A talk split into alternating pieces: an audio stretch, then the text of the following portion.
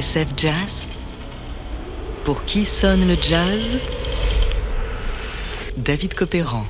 Aujourd'hui, Monk autour de Round Midnight.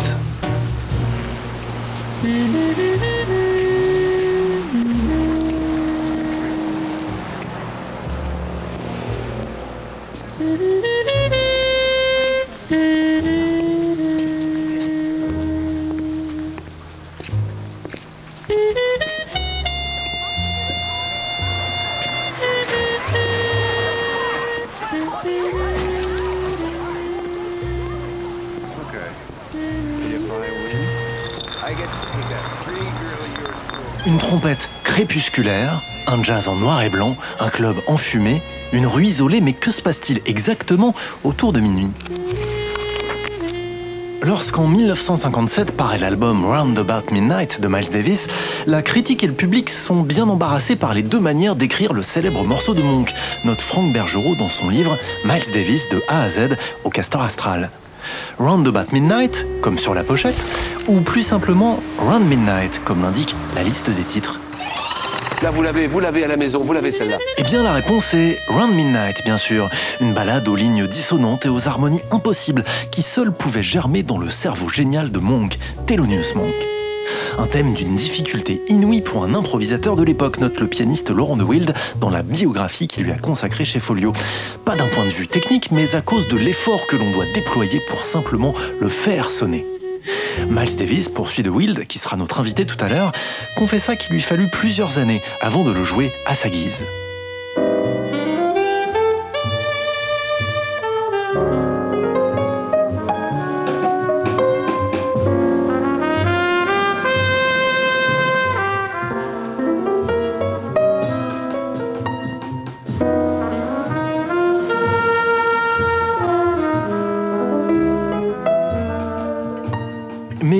Avant la version de Miles Davis, l'histoire de Round Midnight remonte au début des années 40, peut-être même un peu plus tôt.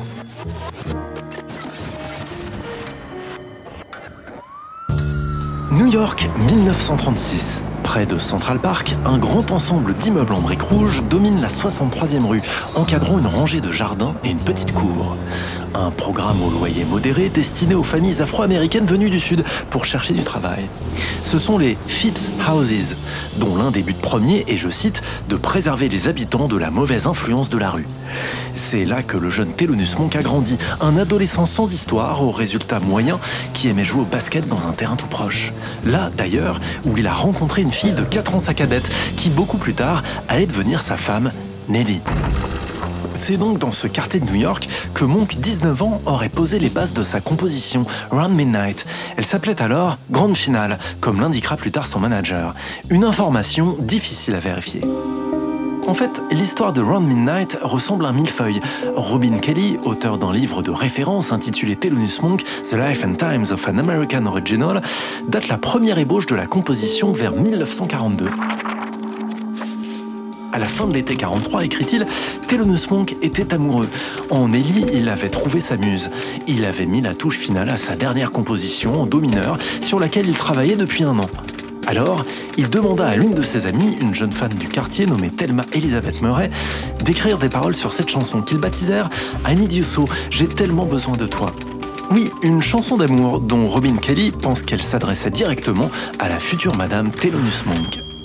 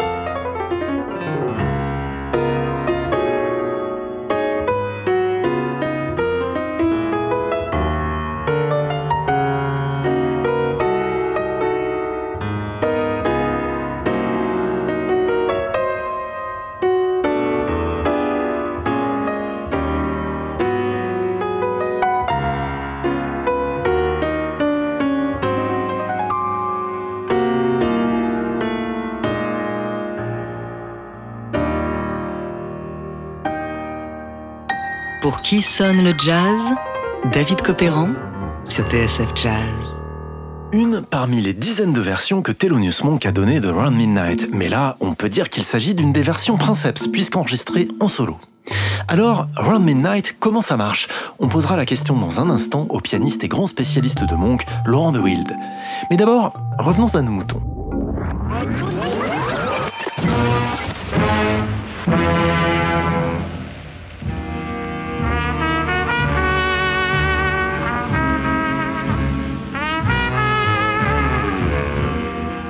Première fois qu'on entend Run Midnight sur disque, c'est en 1944.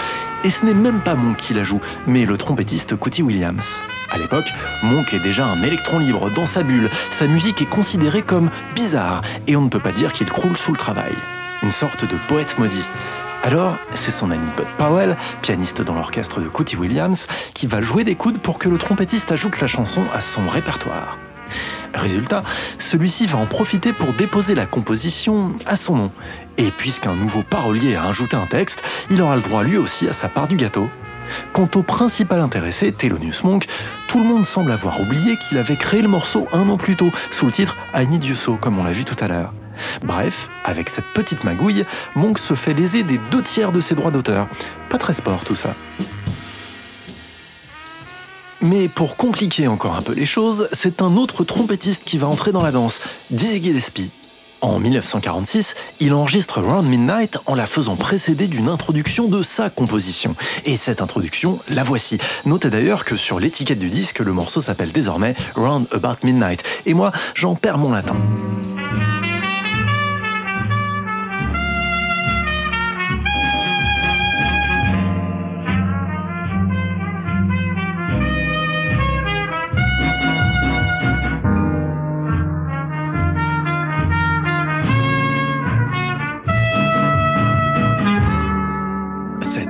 De Dizzy, Monk l'apprécie tellement qu'il décide de l'ajouter au morceau de manière officielle, si je puis dire.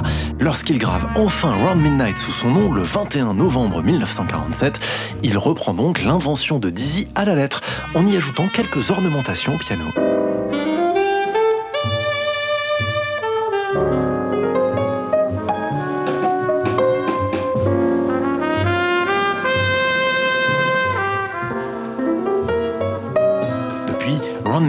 Est devenu un standard. Tous les musiciens s'y sont mesurés. Il fait partie de ces morceaux qui ont totalement imprégné notre imaginaire. Et ce n'est pas pour rien que Bertrand Tavernier s'en est inspiré.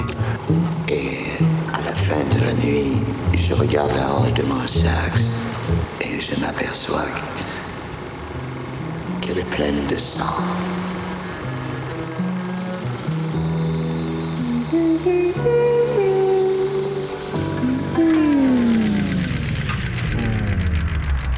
Alors, Round Midnight, comment ça marche? Eh bien, pour percer le mystère, j'ai sollicité le spécialiste numéro 1 de Monk en France, le pianiste Laurent de Wild, auteur d'une magnifique biographie de Thelonious chez Folio.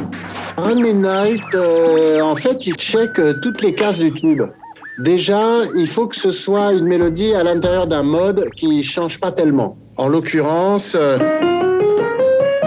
sur ces sept notes, on a la mélodie qui est très élégante, qui a beaucoup de charme, beaucoup de, euh, oui, je dirais d'élégant.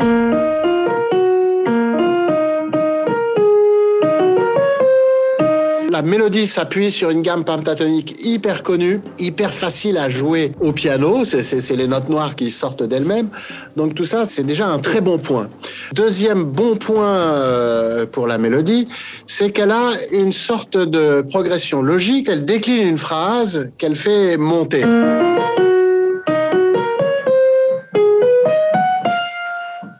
Et ça, on a déjà envie d'entendre la suite. Donc il y a une sorte de logique progressive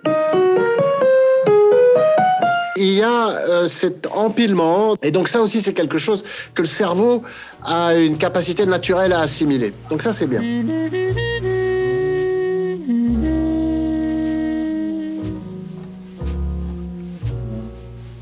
Moi, je l'ai entendu jouer de 700 façons différentes euh, en Midnight, y compris par Miles Davis, euh, qui l'a truffé, d'accord, différent. Ça a été l'occasion d'une engueulade historique entre Monk et, et Miles euh, en 54 de retour du festival de Newport. Miles lui dit à Monk, t'as joué les mauvais accords, tu vois. C'est quand même la dernière chose à lui dire.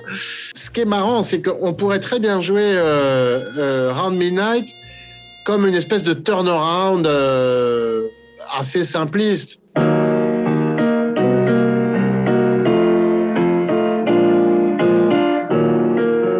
Entendu jouer comme ça.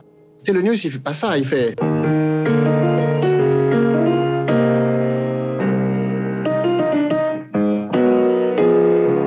Ce qui est beaucoup plus élégant. Un autre trait de génie, c'est que des grands compositeurs avant Monk avaient compris que à l'intérieur d'une mélodie mineure, on peut se retrouver à basculer dans la relative majeure.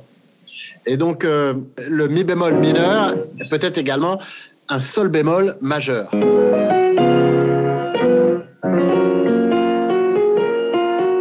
On se retrouve en majeur. Et c'est une, sorte d'ouverture euh, magnifique sur le thème qui, tout d'un coup, perd un petit peu sa, sa tristesse mélancolique mineure pour devenir quelque chose de très joli en majeur.